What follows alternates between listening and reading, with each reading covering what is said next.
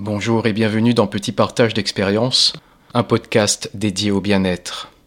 Dans les épisodes précédents, nous avons vu que la peur semble conquérir tout l'espace-temps, le passé, le présent et le futur. On dirait qu'on ne peut pas lui échapper.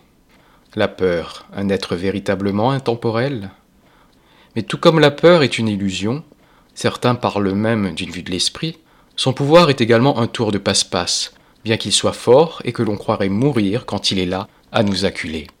Si cette émotion se manifeste dans le présent, à grand renfort de passé et ou de futur, la peur perd toute sa suprématie justement dans le présent, le vrai, l'ancré, ce temps qui se conjugue au soutien de l'ici et maintenant. Être à tout ce qu'on est, être à tout ce qu'on fait, neutralise la peur et ramène le calme dans notre esprit. Le présent de l'ici et maintenant mérite qu'on se concentre sur lui, et il saura vous récompenser. Comment être dans l'ici et maintenant cet espace-temps refuge? Voici quelques pistes à travers ces pratiques. 1. La respiration.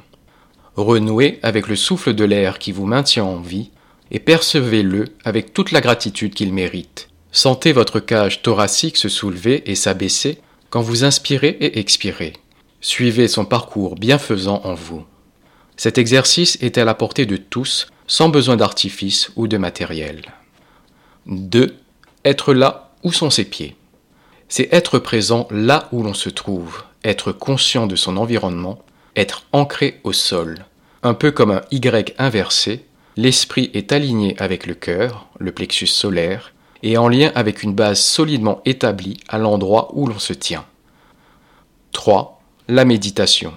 Une pratique à laquelle je n'adhérais pas au départ, mais à présent, grâce à la méditation guidée, être dans l'instant présent, l'ici et maintenant, devient une seconde nature et ce même en dehors de la pratique.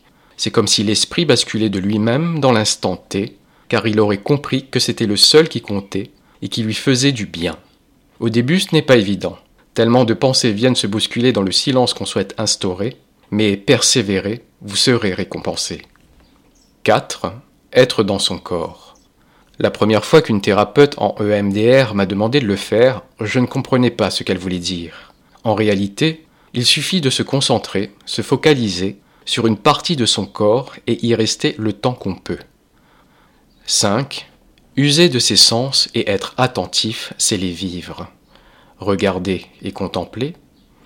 Écoutez et laissez-vous bercer. Touchez et ressentez. Sentez et enivrez-vous goûtez et savourez. Centrez-vous sur le sens de votre choix et laissez-vous transporter par les informations qu'il vous porte. 6. S'adonner à une activité en pleine conscience. Le sport, la marche, le ménage, la vaisselle, la peinture, l'écriture, danser, des loisirs créatifs. Choisissez une activité et soyez présent à ce que vous faites. 7. Récitez et se concentrer sur une affirmation positive de votre choix. J'en ai écrit une pour moi lorsque la peur, voire le bazar, se manifeste dans mon esprit, et elle fonctionne plutôt bien. Mon esprit est serein dans cette seconde, dans cette minute, dans cette journée, dans cette semaine, dans ce mois, dans cette année, dans cette vie et dans toutes celles d'après. Voilà pour les pratiques. Exercez-vous, trouvez ces pratiques amusantes et d'une grande aide, cela vous facilitera leur acquisition.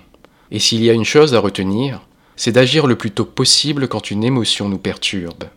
Un point que nous verrons prochainement. Merci de vous avoir accordé du temps. Je vous dis à bientôt pour un prochain petit partage d'expérience, une histoire de reconnaissance.